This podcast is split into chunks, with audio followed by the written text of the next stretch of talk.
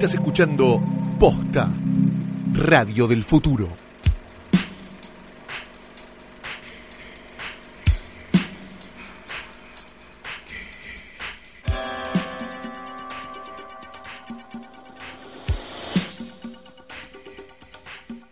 Buenos días, buenas tardes, buenas noches, o cuando estén dando play a esta cosa que no es más que un nuevo episodio de Hoy tras Noche, el único, mejor y podcast de cine de posta.com, la mejor compañía de radio por internet del mundo. Mi nombre es María Cristina Beba Granados, hermana del Bebo Granados. ¿Quién es el Bebo Era una, Granados? era una vedette de los 70 Ah, y Bebo Granados es el sí. hermano de Beba Granados, por eso le dicen el Bebo. Es hermoso. Es estupendo que te seas un, pe- un periodista económico serio y tu nombre venga de que tu hermana mostraba la cachufleta en el Maipo. Me pone muy contento. Mi nombre es. Fiorella Sargenti y no Hola. tengo ninguna historia divertida para hacer sobre eso. Hoy igual no deberíamos ser, en vez de hoy tras noche, casi ayer tras noche.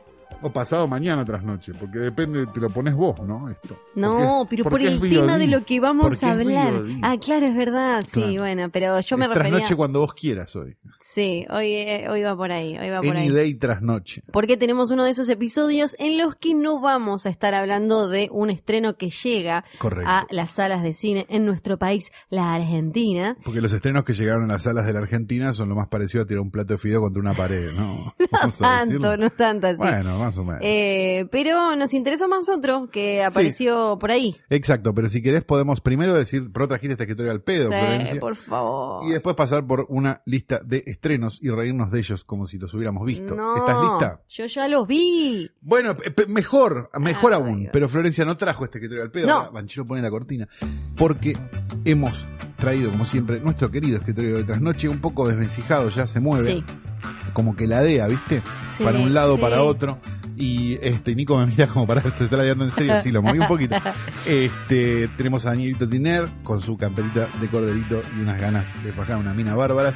No se la sacó, se la sacó las ganas igual toda la vida. Está Rita Hayward sin perspectiva de género. Que no es Audrey Hepburn. Exacto, que no es Audrey Sí. Hepburn, es, es Rita Hayward. Rita. Y es Audrey Hepburn también, porque la verdad. o Casi lo mismo. Sí, es casi lo mismo. ¿no? Digamos, no hay mucha diferencia. Tenemos nuestro logo bordado hoy tras noche y tenemos la foto de un hombre nacido en 1946. Creemos en los Estados Unidos, o por lo menos, no, en Corea, perdón, y residente en el estado de la Florida, llamado Y.K. Kim. ¿Y quién es este señor? ¿Por qué está acá? YK Kim YK Kim. es un era un este artista marcial, es un artista marcial que se especializó en taekwondo, que vivía en la zona de la Florida. Un día fue un programa de televisión a contar las maravillas del taekwondo y al poco y al poquito rato de haber hecho esta este llamado, eh, haber hecho esta presentación en la televisión, recibe un llamado de un señor que se llamaba Richard Park y le dice: Ajá. "Tengo una idea, Sí. vos tenés que hacer una película." Ok. A Estamos ver. hablando del año 88. Ah, perfecto. 87, 88, por ahí. Eh, en ese, analizamos la taquilla de ese momento, lo que más salía y lo que, lo que estaba como de super moda era Van Damme, este, Chuck Norris Sí. y el término ninja en general. Perfecto. Sí. Entiendo. Este señor Park le dice, tenemos que hacer una película de ninjas. Sí. El tipo le contesta, pero vivimos acá en Orlando. No importa. Sí. Deciden hacer una película de ninjas donde unos ninjas buenos tienen una banda de rock Eh, son ninjas rockeros. Son ninjas rockeros y salen Perfecto. a defenderse de, salen a parar a unos ninjas motoqueros. Bien, pero bueno, si teníamos tortugas ninjas mutantes, ¿por qué no tener motoqueros y, no? Sí. narcos malos, ah, ok. Narcos y malos también. Narcos malos medio que trabajan para otros Sí. mafiosos ninjas. Ok, todos ninjas. Perfecto. La película se llama Miami Connection. Ah, están todos conectados por el ninjismo. Y se llama Miami. Connection y pasa en Orlando. Sí, no importa. Sí. El punto es el Ah. siguiente. Es muy confuso todo hasta ahora. Es muy confuso todo. La película, por supuesto, se estrenó en 1988. La crítica le cagó encima directamente. Ay, y quedó en el olvido. El señor Sí. Kim, que había hipotecado su casa y, y su escuela de No. taekwondo para la película, casi se funde y una serie de cosas. Pasa el tiempo, sí. que esto es lo lindo, esto es lo lindo del cine, muchachos. Y en el año 2008, 2000, a ver, me tengo que acordar bien, pero párale por ahí, uno de los miembros de, del Alamo Draft House, de la, de la distribuidora y, y dueña de Sí, cines, los cines de revisión, sí, en Estados Unidos, compra ciega una, ciego una película, o sea, sin saber qué es, una película por 50 dólares en eBay y le llega una copia de Miami Connection. No, La ven, sí, se vuelven locos, la pasan en el cine. Bien. La gente se vuelve loca. Lo llaman a, lo llaman a Kim para Sí. decirle, Kim, ¿Qué- qué la queremos en sacar en? Blu-ray. En yoguineta estaba. Estaba practicando taekwondo, Claro. Kim, no sé qué.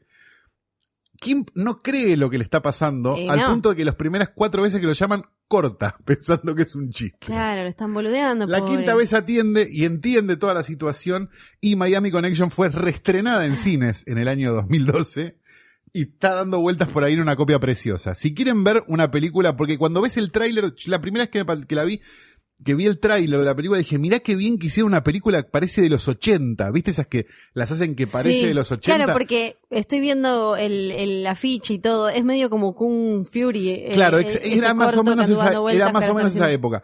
Entonces yo pensé que lo que era era una película que no sé qué. No, no, no, era una película que nadie había visto Sí. y que 20 años después la estaban reestrenando. Ah, qué fabuloso. Es fabulosa para los que les divierten estas películas que son absolutamente dementes y no tienen ni pies ni cabeza. Además aparece enorme el nombre de él como, Como si, para alguien fuera claro, como, ah, no. Bruce, no, Bruce Lee, claro. Claro. Bueno, así que si tienen ganas de pasarla bien con una película que es mucho mejor que The Room, pero tiene mucha menos prensa, vean este Miami Connection y es la razón por la cual el querido YK Kim está, Young Kun Kim, nombre completo, está en nuestro portarretratos del día de la fecha.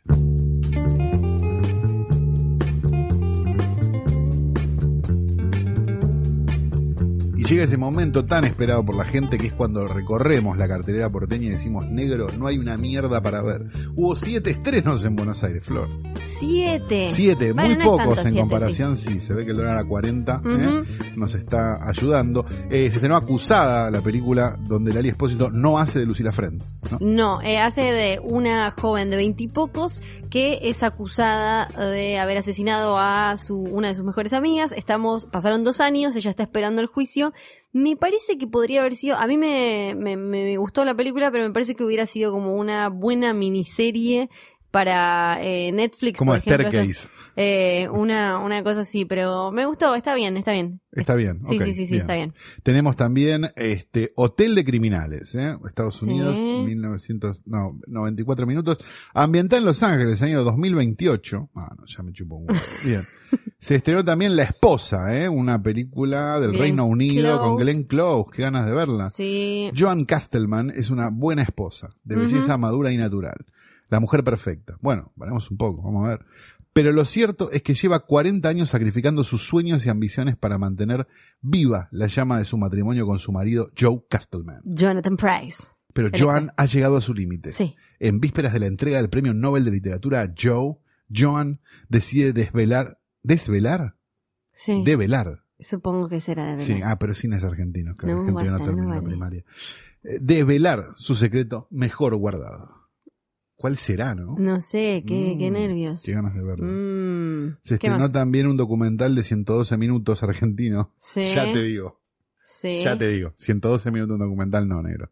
No viajaré escondida. ¿eh? Este, Ajá. un viaje insólito a través de Latinoamérica durante el siglo XX, me importa un carajo.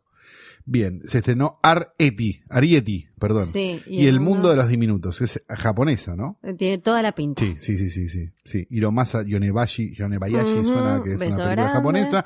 Y se estrenó Disculpas por la demora, eh, una película, otro documental argentino, eh, motivado más. por las coincidencias de profesión y origen y apellido, me importa. Bien, y ahí viene también una película argentina que aparentemente tiene actores, eh, y dura 61 minutos. ¿Saben qué es eso? Uh. Es alguien pasando un corto por un largo en el Inca, ¿eh? Ah, mm. para cobrar un subsidio.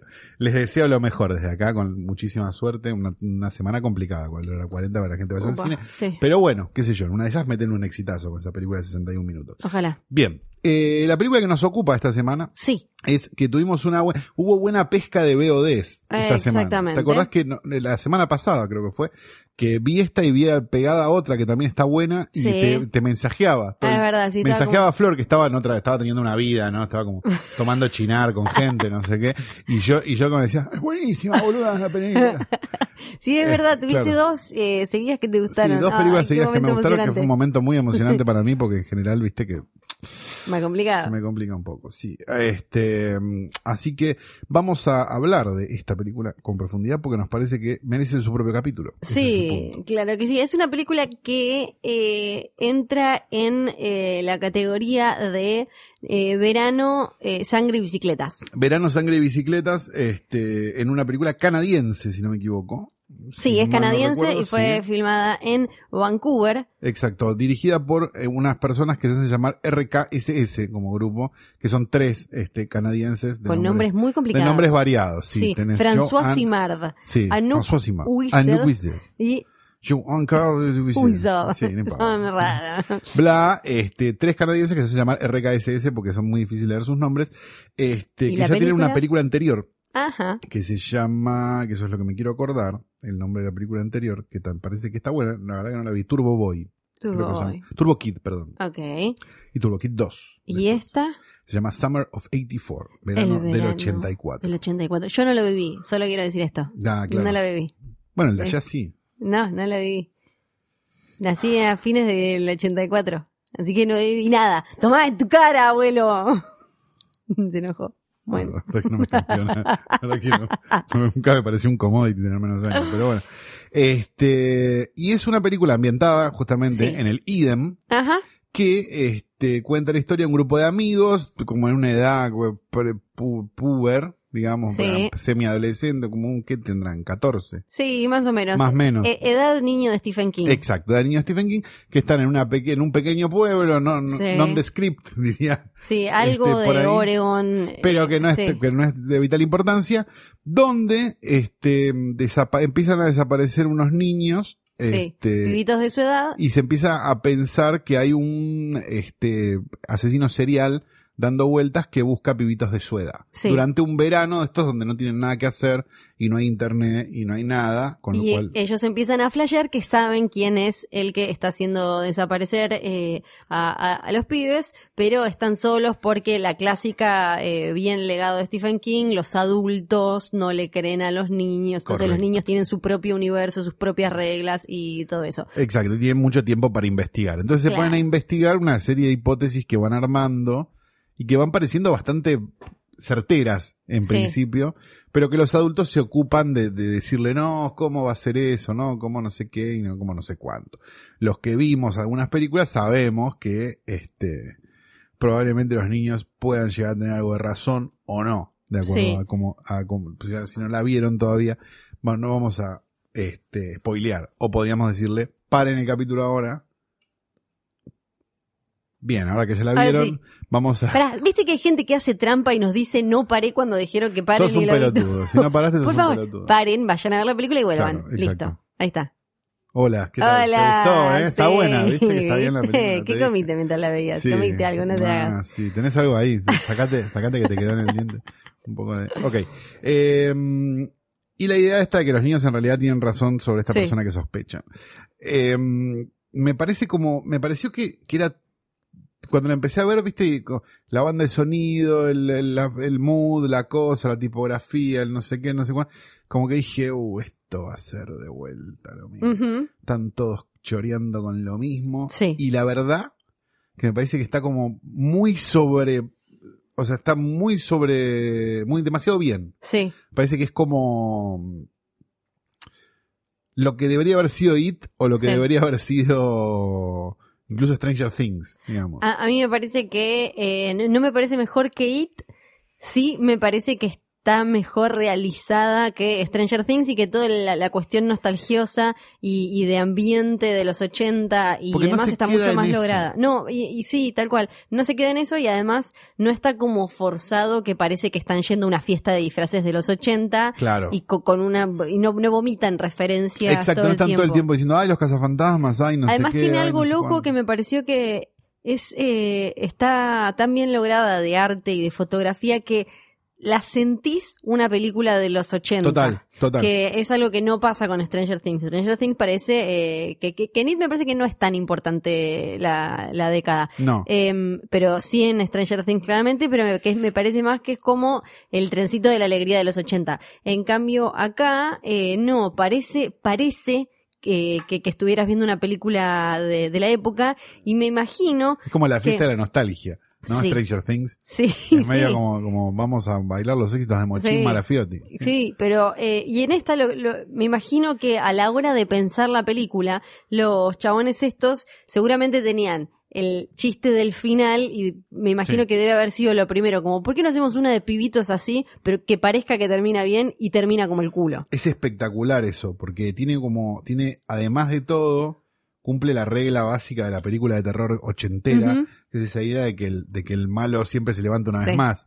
Digamos, y, y me parece como súper, súper, súper interesante eso. Sí. O sea, ese final que no es un final y que, y que del verdadero final es absolutamente mala onda. Sí, como- total, te, te agarra y te cachetea, te revolea al final. Y también me gusta que no expliquen demasiado la, la historia detrás de este, de este tipo que al final resulta culpable. Claro, y no hay como un momento no, en el que se sientan y dicen, todo pasó porque un día su padre no lo eso- dejó. Pero es que eso eran esas películas. Ujú.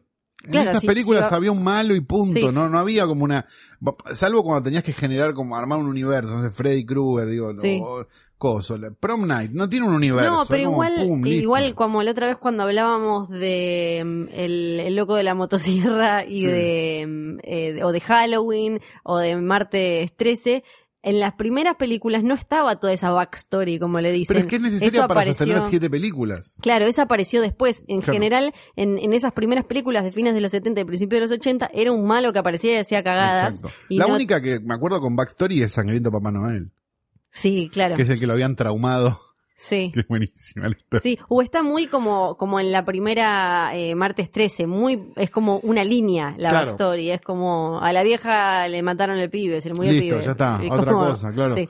Y me parece que está bien de actuaciones, es muy linda de imagen, es muy, está, está todo bien y, y no parece ser una película carísima tampoco, que eso No. también es importante. No, para mí, lo, quizás lo único en lo que, eh, en, lo que no la sentí tan redonda es en el desarrollo de, de las personalidades de los pibitos. Mm. Y, y hay algo que, que sí me dio pena, y a este es el momento, ya que perdí tantos femipuntos, voy a tratar como de, de sacar la carta feminazi, Los que, femipuntos los perdiste porque estoy yo al lado.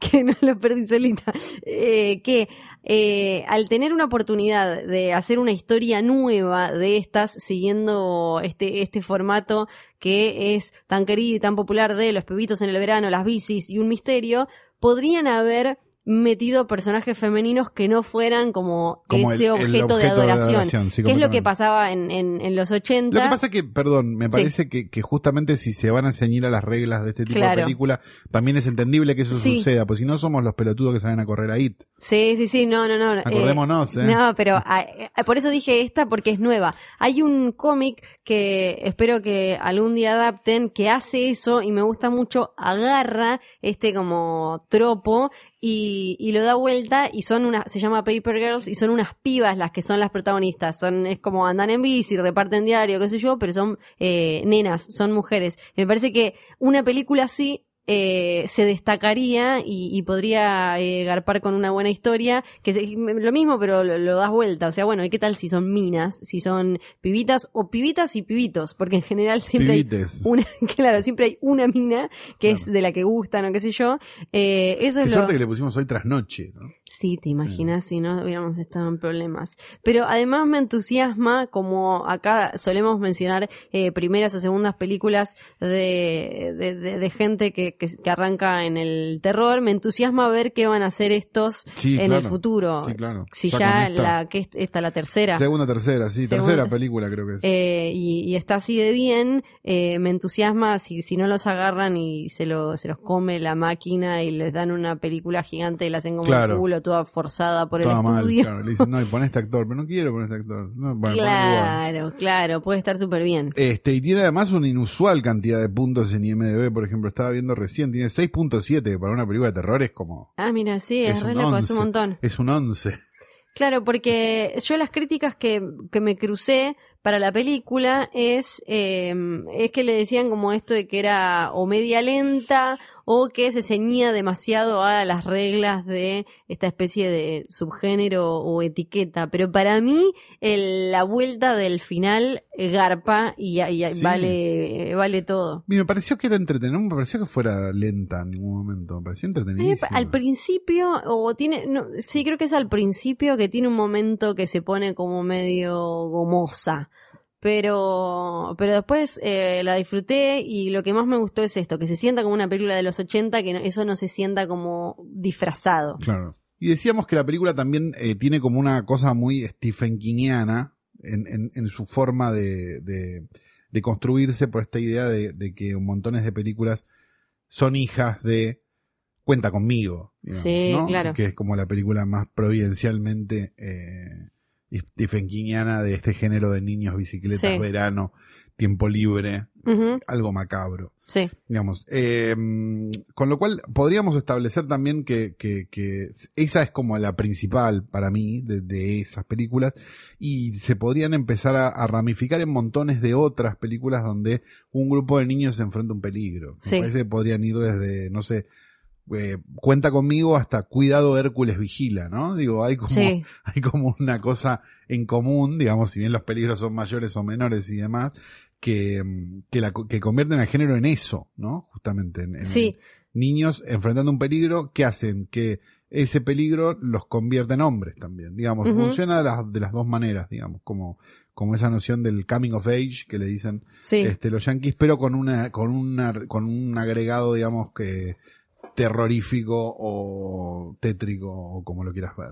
Y creo que siempre funcionan con eh, los adultos porque tienen como esta nostalgia que siempre está ahí, aunque de, de chico ni siquiera entiendas bien el concepto de nostalgia, algo entendés como con estas películas de algo que se va a ir Sí. y, y que es esta, esta libertad total que representa el verano y no tener clases y el tiempo eterno, además de que en general en las tramas suelen meter eh, algo que hace que eso se rompa, que es como eh, el problema o el padre que viene a llevar a uno a que se mude o que lo mete en un no sé qué o no sé cuánto y que es medio como la adultez golpeando la puerta. Exactamente. Y, y son historias, digamos, que si bien obviamente se habían contado antes, porque digo, no sé, los 400 golpes es de lo mismo. Sí, Parece que con el aditamento este que decíamos de- del, del elemento aterrador, este, funcionan mucho mejor, o por lo menos este, funcionan de una manera más popular e interesante y más de cultura pop, digamos, que lo que Sí. funcionaban antes ese tipo de películas.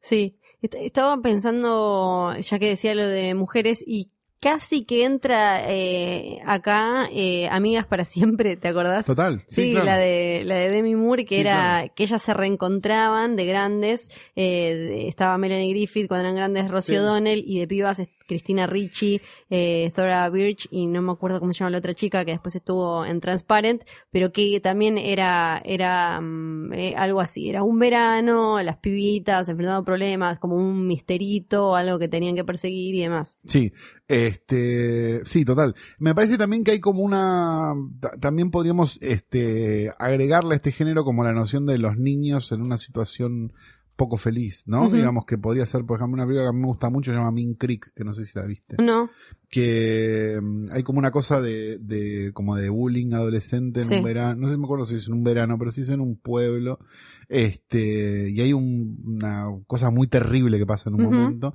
y a partir de ese momento hay como un juramento de silencio, es como una especie de, de I know what you did last summer, pero, pero sin elemento slasher, digamos, como con una cosa más, este, de, de terror, de, de terror eh, más rural, más, más, este, no sé, eh, ¿cómo se llama la película? Siempre te hago chistes a vos, no me sale ahora. Este, para eh, Winter's Bone. Winter's Bone, sí. Este, como más ese tipo de cosas que, que en realidad una película de terror, terror. Pero, pero la verdad que vale mucho la pena. Si nunca la vieron, Mean Creek es este, interesantísima. Es de Ok, 2004. La anoto, no la vi. Y ya que estamos, podemos repasar las películas que, que la estaban pegando en el verano de 1984 ah, me parece fantástico, Flor. en los Estados Unidos. Sí, que es el mundo. ¿no? Eh, acá sería nuestro invierno, porque además creo que el 84... Sería nuestro verano del 85. Que, claro, que ahí sí estaba, Ahí ya estaba Flor. estaba nuevecita, Un bebé horrible. Peluda, peluda y gorda. Sí, gordo, igual que ahora. Igual que lo mismo. Igual que ahora, sí. Eh, porque me parece que 1984, el verano del 84 con el verano del 82 son bastante claves para todo lo que vino después eh, en Hollywood. Para los ¿no? Fueron como, exacto, Claro. fueron como eh, veranos eh, muy importantes para lo, lo que es la, el la, la forma, la figura del blockbuster de la gran película de verano, esto que arrancó con Tiburón en 1975. En esa época eh, estaban en cartelera al, casi al mismo tiempo o al mismo tiempo Once Upon a Time in America, Sí, eras una vez en América de Sergio Leone. Indiana Jones eh, en busca, eh, busca, ¿cómo es? Del Templo Perdido, me No, el la- del, completo. del Templo de la Perdición. El Templo de la Perdición, gracias. El Templo Perdido era el programa de Nickelodeon. Sí. Eh, Karate Kid, Oh, Top Secret, excelente. Casa Fantasmas Bien. y Gremlins. Bueno, era un buen año para el cine entretenimiento, ¿no? Claro, pero Este año que tuvimos. eh, ahí está la cosa de cómo uno, porque nosotros al recordar estas estamos haciendo claramente un recorte con lo más importante, pero también estaban claro. Bolero con Boderek, Sí, no era una gran película. eh, Cannonball Run Cannonball 2, Run era espectacular. la 2, La 2. Eh. Best Defense, yo te tiro los nombres en inglés porque no me sé No me en español. Una con Dudley Moore, Sí. eh, que, que la había. eh, Ah, Best Defense. La mejor defensa es el ataque. Dudley Eh, Moore y, y después de Arthur. Y Eddie Murphy. Eh, una que se llamaba Chad, esta no la vi, que es con. Chud. Chud. Sí, Sí, es de terror. perfecto. Esa Sí. la viste. No, Chud era de. No, me estoy confundiendo con. Chud, que así como. No, Chud no era de es una sigla. Sí. que- que- Cannibalistic Ah, Humanoid sí. Underground Dweller. Sí, es como unas tortugas ninja, pero todo mal. Eso, por eso Chud. no era todo. No, me la estoy confundiendo con, con Daryl, que también era una Ah, sigla. no- era el niño, el niño prodigio, Daryl. No todo era una locura. Breaking. Chud estuvo entre las más vistas. No, Chude sí, estuvo como entre las más Populares. no Estas sé. son como las treinta y pico eh, que, que, que se, destacan de, eh, sí, del verano de Tuve una remera de Chud 1984. en algún momento. Eh, tenemos, ah, esta me encanta, Rhinestone con Stallone y Dolly Parton. Ah, ese era difícil. Eh, sí, mucha gente no la conoce. Googleen a, a Sly en esta película con Dolly Parton, que es una locura. Eh, ¿Qué más tenemos? Conan, Bueno, en, que se estrenó el 29 de junio. Star Trek 3, eh, esa en la The Search for Spock, Sí. que eh, es una de, la- de las malas, porque las impares son las malas en Star Trek, las pares Sí. son las buenas. la 4 era Misión Salvar la Tierra. Eh, creo que, ah, en el ¿sabes que no sé? ¿Sí? ¿Es la de las ballenas? Sí. La vi en el cine. Em, No era mala, tenía un buen mensaje. Despedida de soltero, ahí estamos bien. Sí, 29 de, de Con un Tom junio. Hanks eh, diverso. Eh, Sí. Otra, otra época. Otro, sí. Es como el Fran, es como Fran, la carrera de Tom Hanks es medio como la de Franchella. Cual, ¿no? antes de Sin el talento, ¿no, antes de deconstruirse en, en Despedida de soltero, de Philadelphia Experiment, Experimento Filadelfia, claro sí, que sí. con Michael Paré, Sí. eh, Michael Ironside también. creo que sí, a Sí. ver, no me acuerdo.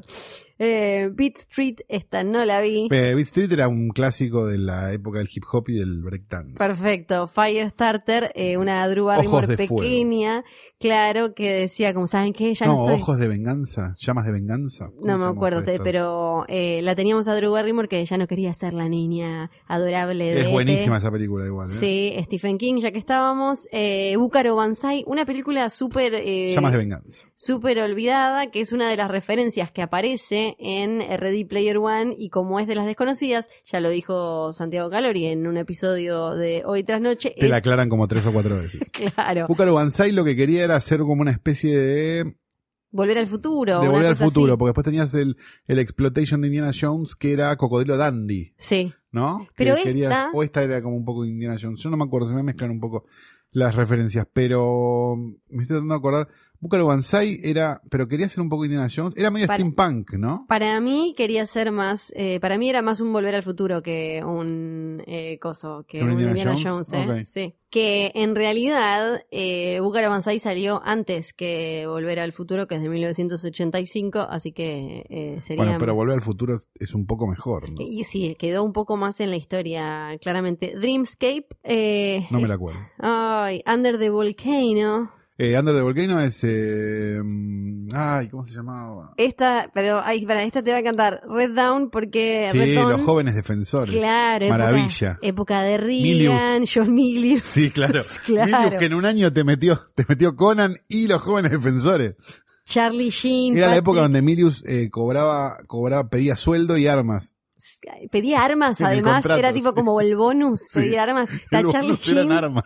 eh, Patrick Swayze, em, eh, Jennifer Grey, eh, Leah Thompson. Está, es como tipo un Dream Team. Hace unos años hicieron la remake, pero tuvieron que bajarle un poco mm, eh, a la, la cuestión de viejo loco de la guerra y además habían cambiado a los villanos porque ahora ya no daba, no me acuerdo de, creo que no les pusieron nación o algo así Había como una cosa, sí. porque había como una cosita complicada. Purple Rain salió el 27 de julio de 1984, Ustedes entienden que esto fue todo en un verano, ¿no? todo en un verano. The, eh, The Muppets Take Manhattan, Sí. la segunda película de los Muppets, Streets of Fire, que me Calles muero. de Fuego, Calles de Jack Fuego, eh, Walter Hill. Walter Hill, perdón. Sí, eh, No, Diane Jack- Lane. Jack Hill es el de, es el de Coffee, Foxy Brown. Michael Pared de Mucho mejor director que Walter Hill. Willem Dafoe haciendo de eh, el villano y Diane Lane, y preciosa, impecable, eh, cantando o haciéndose la que canta. No sé bien si era la que cantaba. Eh, ¿Qué más? The Bounty, The Natural, estas no las tengo, no las vi. Eh, The Last es Starfighter. Montina a bordo, creo. The Last no. Starfighter, esa te debes acordar del título. The Last. Starfighter se llamaba... Era nada que ver, él, me parece. Sí, sí, sí, sí, para.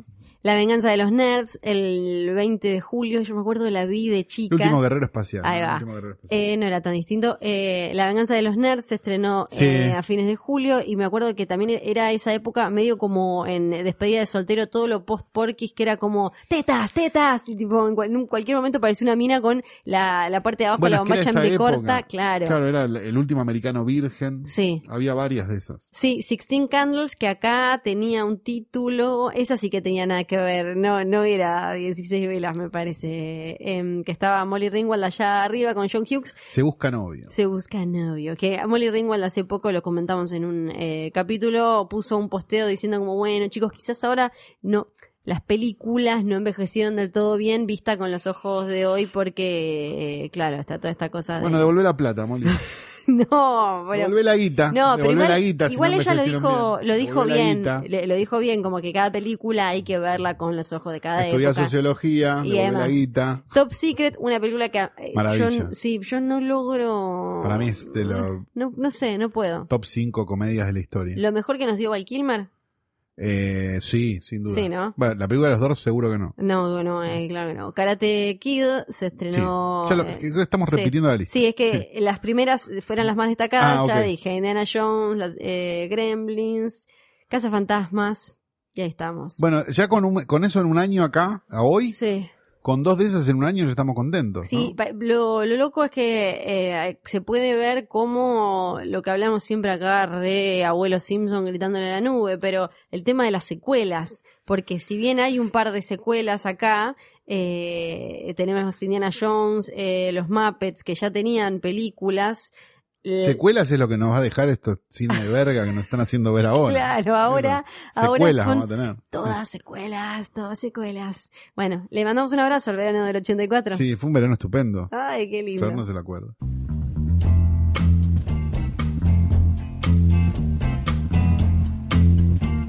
Diario Clarín, sección Sociedad, del 24 de noviembre de 2002. Por estos días la solitaria vida de Roberto Trujillo da la vuelta al mundo. Su vida de leñador en un rincón perdido de Tierra del Fuego se puede leer en seis idiomas en 60 países. Es la vida de Trujillo, un chileno radicado en Tierra del Fuego desde hace más de 20 años, la tapa del último número de la revista Colors, la revista de Benetton. Y el título dice, tapa de la revista Colors, año 2002, Ay, Clarín no. Sociedad, y dice, el fueguino más famoso. No. Y el fueguino más famoso No. es un señor chileno que se fue a vivir a Ushuaia. Y no, Fiorella Sargenti.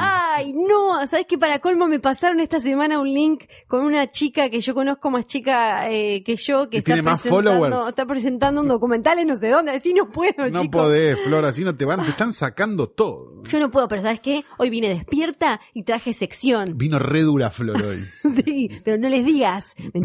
No, traje sección, pero no tiene nombre la sección. Ah, no tiene sección. ¿De qué es la sección? Ay, la sección es A ver, vos picheala y yo te doy el título. sobre eh, los secretos de Hollywood. Ah, es como de historias de, de Claro, Hollywood antiguo, un historias poco. de Hollywood que eh, a veces son, eh, casi siempre tienen algo que ver con el pasado, Bien. pero pueden tener cierto anclaje en el presente. Pero tienen un poco de ese glamour, tiene glamour y tiene chanchada. Glamour y chanchada, ok, Sí. como, como esa perversión decadente Exacto. de ese Hollywood. Decadencia. Decadencia Sí. y demás. Yo Todo creo que eso. se tiene que llamar bien de viejo puto. No, no. Hay que pensarle otro nombre. ¿Por qué hay que pensar otro nombre? Porque ese no Tiene se nombre puede. perfecto. No, ese no se puede. Pero bueno, ¿Qué no mientras, mientras lo pensamos, yo puedo contarles la historia de hoy. Perfecto, Flor, adelante. Que vendría a ser también La sección de Flor que no tiene nombre. sí, los caprichos de Flor, se sí. puede llamar. Flor y sus caprichos. Eh, vendría a ser también hoy, eh, me parece, el anti portarretratos. Bien, perfecto. Porque me Lo encapriché. tendríamos pero volteado. Sí, Por porque te da vergüenza. Me, hoy me encapriché con la historia de un señor que se llama John Peters, también conocido como el peluquero que se hizo productor. Ah, me encantan esas historias. Sí, es buenísima. Es de un señor que eh, se autodenomina como el Donald Trump de Hollywood. ¿Por qué? Porque le gusta la opulencia, es caprichoso, es medio bruto y nadie entiende cómo llegó al lugar de poder al que accedió. Hoy tiene 72 Excelente, años. me encanta. Sí, y compra mujeres en países extranjeros también. Más o menos, más Bien. o menos. Le pegan el palo. Hoy tiene 72 años, hace llevó 10 años sin hablar con la prensa, recién empezó a dar recién empezó a dar notas el año pasado y su historia eh, arranca a mediados de los 70 más o menos con una relación, en realidad primero Como la triple A. con una peli con una peluca que le hace a Barbara Streisand Bien. esa peluca que le hizo a Barbara Streisand terminó consiguiendo que eh, en los últimos años eh, gane este señor, John Peters, 85 millones de dólares por las últimas películas de Superman sin haber hecho nada. No hizo nada y ganó 85 millones de dólares. Me encanta esto. Él era un niño peluquero en California, su familia eh, tenía una peluquería, fue extra en Los Diez Mandamientos, la de la del los 50, La de- 56 la creo de que es. Demille. La de Demille, eh, protagonizada por Charlton Heston, Sí, claro. hizo como de un niñito perdido por ahí, él quería ser estrella, Claro. pero de golpe la familia se, se va a Nueva York, Como el chiste de Leopoldito hasta acá. Ay, no sé qué es el chiste, no quiero ni preguntar. La familia se va a Nueva York. que agarró la referencia se está riendo mucho. Perfecto, pero él eh, vuelve a Los Ángeles y un día termina haciéndole la peluca para una película a Barbara Streisand. Ahí Bien. comienzan una relación, una relación de amantazgo que después fue noviazgo y Ah, demás, no pero también una, una eh, relación comercial. Él empezó a producir películas y discos eh, Sí. que hacía ella. Un tipo que eh, no, no tenía ningún antecedente en el mundo de- del cine más Sí. que ese. El- más la que cercanía con Bárbara la Streisand. cercanía con Que Bárbara. en ese momento era una flor de estrella. Exactamente, era cuando bueno, ella sigue ya... siendo, pero. Sí, claro, estaba súper arriba en su carrera musical y en, en el cine. Todavía igual es No, lo, una- lo sigue siendo, pero, pero en aquel momento era como alguien que Estaba, estaba eh, todo el día por ahí. Claro, exactamente. Y ellos dos, cuando blanquearon su relación, eran como Brangelina, aparecían en tapas de, de revistas en todos lados, muy allá arriba. Entonces, eh, así él fue quedando metido en los derechos de películas como A Star is Born, Nace una estrella, Claro. película que era eh, la, la de Que 1976. entraba como productor. Entraba como productor. Claro. Entonces, esta era la tercera versión de Nace una estrella. ¿Y qué pasa? Como él quedó enganchado con esos derechos, ahora para hacer la de Lady Gaga con Le Bradley Cooper, él. le tienen que garpar y aparece como productor. Espectacular. Como él tuvo unos temitas legales de los ¿Qué que voy a hablar en un ratito, eh, no le pusieron, él aparece en los créditos de la película que se va a estrenar ahora en octubre, eh, dirigida por Bradley Cooper, pero no le pusieron el PGA, el, el que, Sí. que, que lo que hace Pro- que Pro- Producers Guild of America. Exactamente, que hace que si la película es nominada en los Oscar como mejor película, por ejemplo, él pueda subir. Ah. En eso es en lo que se fija la academia para, bueno, quiénes fueron los que... eh, O sea, si hay un violador no le jode a la academia, lo que le jode es que... no, en realidad a Warner, Warner tuvo que salir a aclarar por qué aparecía el tipo cuando eh, tuvo problemas serios legales. Si le pagan más que- guita, probablemente el tipo no le moleste. A mí me parece que podrían eh, Sacarlo por más podrían guita, eh, sacarlo quizás con más guita. El tema es que a él le gusta mucho la guita y pide muchísima, guita, pide claro. muchísima. Es como banchero hasta acá. si se fijan en su IMDB, eh, él es miembro de la academia. Ah, bien. además, porque tiene una cantidad Él y de Campanella. Tiene una cantidad de películas tremendas porque él, al estar trabajando con eh, Barbara Streisand en su momento, logró ir metiéndose en la industria bien adentro y produjo películas como Cadillac, eh, El color púrpura, Locos del golf. Locos del Golf, sí. Eh, Spielberg lo echó del set, no lo quería en, en el set. Porque había pibitos. Eh, un hombre lobo americano En París. En Londres. En Londres, perdón. No, la Hombre Lobo en París es la canción de la, La de- ley. La de, la Unión. la de ¿cómo se John Landis. Eh, en Rainman tiene como 800.000 películas. O sea eh, que cualquiera de esas que haya una remake al tipo le va a llegar guita. Exactamente, es más, el tipo está pensando en hacer una remake de, por ejemplo, eh, Cadillac. Y entonces, de esa manera, eh, saliendo con Barbara Streisand y demás, terminó manejando lo que hoy es Sony. Fueron dos años, le dejó Un tre- peluquero. 3 mil millones de deuda y lo sacaron, obviamente lo echaron. También eh, produjo, bueno, él en, a principios de los 80 casi medio por casualidad terminó ayudando a formar, recién eh, hablábamos de los blockbusters, como en los, en los 80 se armó, arrancaron en los 70, pero como en los 80 es como el año en el que se terminó de definir lo que era un tanque y eh, John Peters tuvo mucho que ver con eso. Él está detrás de películas como Flashdance, Las Brujas de Eastwick también, pero está detrás de Batman. Entonces, la Batman de Tim Burton, las dos.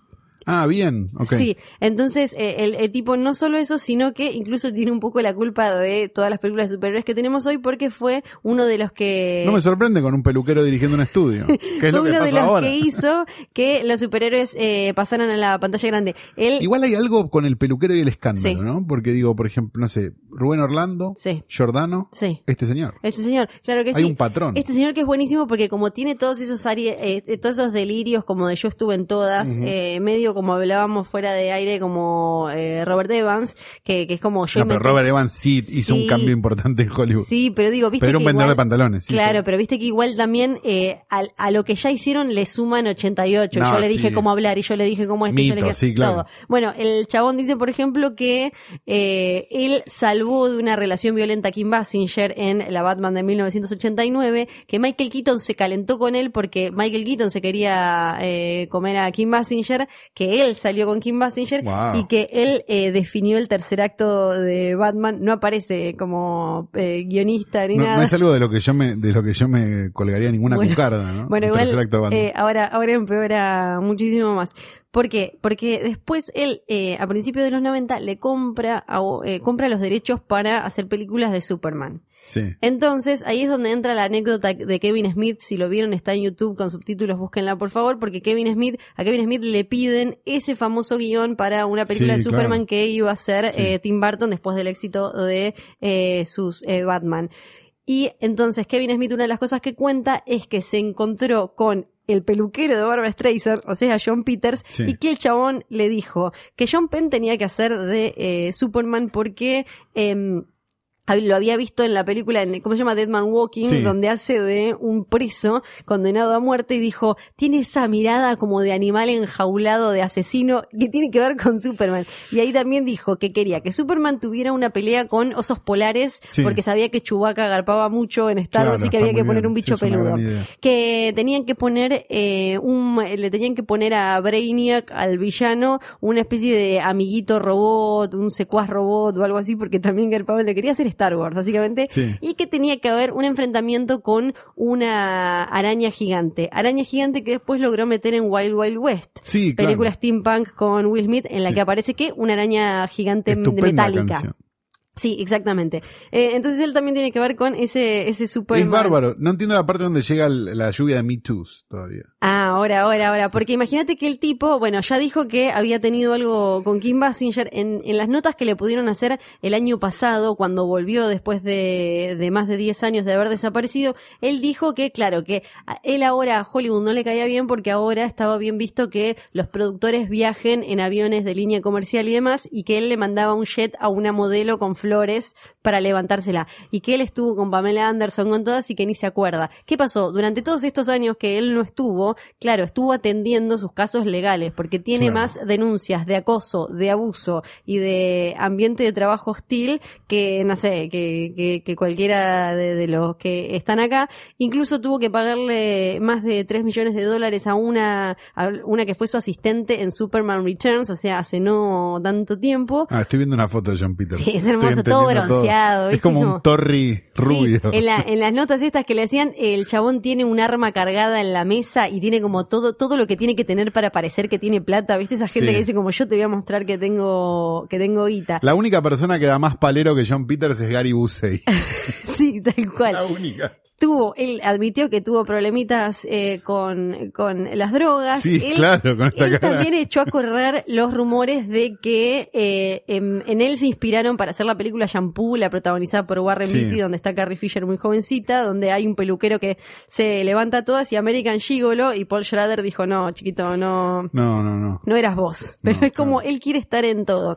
Incluso eh, él, como sigue apareciendo en las películas de Superman, como les dije recién, y sigue ganando un montón de plata por eso, Christopher Nolan, como productor de El Hombre de Acero, lo echó, le prohibió la entrada a eh, el set para que no arruine, porque era como un ser nefasto que no sabe nada de cine. Él dice, esos chicos me tienen miedo, hablando de Spielberg y Nolan, porque Sí. no lo, porque siempre lo echaron del set. No También, me termina de caer mal. Igual. también Yo entiendo la tuvo- parte de la cosa es un bajón, pero, pero, pero hasta acá me parece como un loco parte- maravilloso. Claro, la parte, las, todas las denuncias tienen que ver con que el tipo, claro, se creía No, el rey claro. del mundo, se les aparecía en bolas, le tocaba el culo a un asistente varón, le mostró la, eh, se puso en bolas adelante de la hija de, de dos años de una, eh, todas cosas así como. De, de quien está como Sí. enloquece totalmente de poder. También tuvo un encontronazo con Neil Gaiman, autor de el cómic Sandman, porque cuando lo iban a adaptar eh, para llevar al cine con Warner, él estuvo supervisando el guion y Neil Gaiman dijo, el guion fue empeorando tanto que no es que era un mal guion de Sandman, era el peor guion que yo leí en toda mi vida,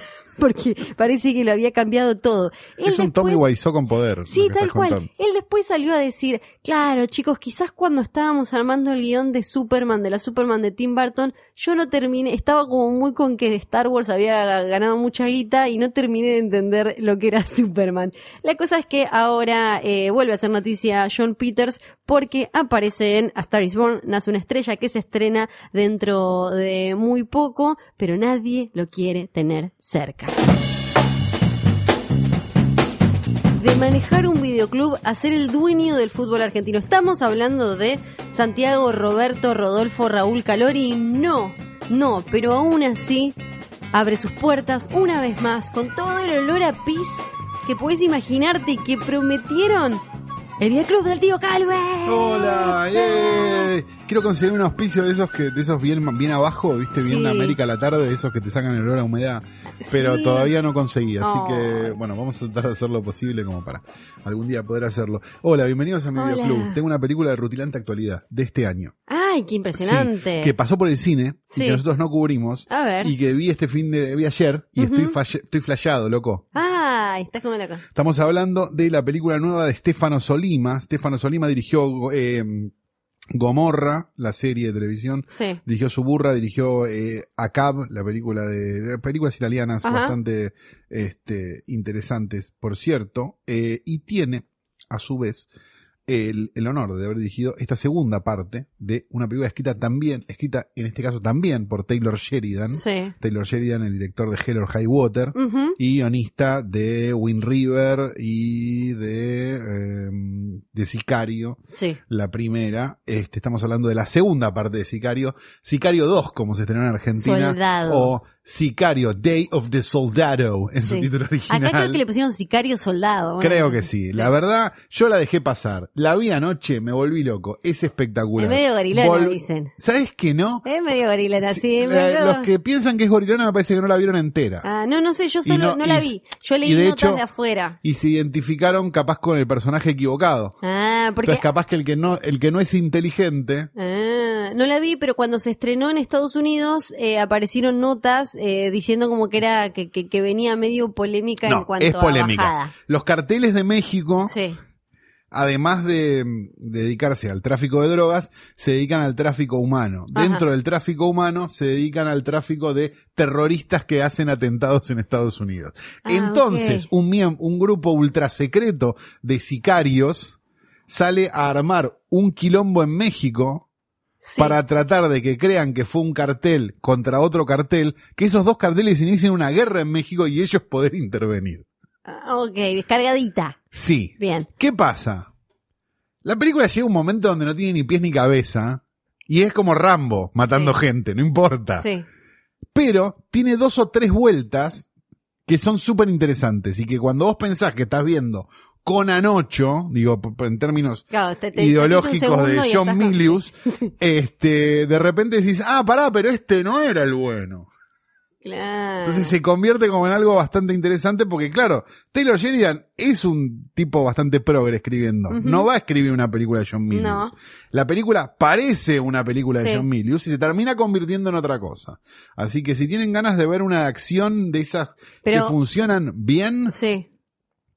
Sicario, Day of the Soldado, no se dejen llevar por los primeros 15 minutos porque son un toque de ¿Y derecha. ti- tiene, tiene al- cuál es la conexión? No estoy hablando de, de trama directamente, pero estética o... La estética completamente pasa mucho en lugares muy parecidos a lo que pasaba en la anterior, porque la anterior pero es más de- definitivamente una peli- es una película más de acción que Claro, la porque la, la anterior era de Denis Villeneuve, que, que es como que eh, tira más para otro No, lado. pero Entonces me intrigaba eso. Temáticamente, Temáticamente se va para un costado más, eh, que quizás como un homenaje al cine riganista sin serlo, de Bien. alguna manera, y me parece que, que visualmente y demás está muy a la altura, de- es buen director este Solima, con lo cual este no no no no queda mal. Está, la fotografía de la, de la original era de Dickens. Bueno, así, sí, está bien. Bueno, Sí, vos sí. todo. Pero está en Bueno. Benicio del Toro, está Josh Brolin, que hace un, hace un personaje muy entrañable. Y este está Catherine Keener y un par más ahí dando vueltas. Así que si tienen ganas de pasarla bien con esto,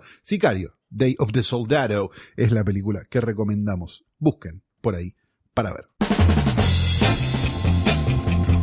Habiendo cumplido con el deber de informar a la gente sobre el cine, el cine, nos podemos retirar hasta la semana si- Parece siguiente, que sí. próxima. sí, parece que sí, hasta el próximo episodio. Hasta el próximo episodio, no sin antes decir, primero que Un nada. montón de cosas. Sí, Claudio Sanso. Claudio Sí, Sanso. vamos a decirle, vamos a. Que todos sepan su nombre. Sí, bien. Segundo, este programa ha sido grabado en Radio en Casa, radioencasa.com, Johnny, Nico, Nico y John. Nico y John. Dos John, personas que este, se pelean constantemente porque son solo dos. Y los dos tienen la misma frase que es, si vamos a hacer trencito, quiero ir al medio porque soy el más vicioso. Y como no hay un tercero que haga el trencito, se les complica bastante y su Sí. vida es desoladora. Claro. El tercero, que sí va a participar del trencito a partir de la semana siguiente, es el querido Luciano Banchero, que después de haber hecho el posta offline, ya está viviendo en las miles de la fama y demás, y ya no apareció nunca más. No. Le pedimos explicaciones de por qué no se nos había invitado. Nos, nos contestaron bello facial, no me quedó claro si era por vos o por mí, Flor. Ah, Pero supongo que era por sí. vos. Sí, sí, sí. Este, Así que, que sí. te echo la culpa de todo esto Vos decís, sí, claro. y no quiero verte nunca más. Dicho todo esto. Con razón, nombre- la gente de Twitter tenía razón entonces. Mi nombre es Beba Granados. Yo soy Fío Sargenti. Chao.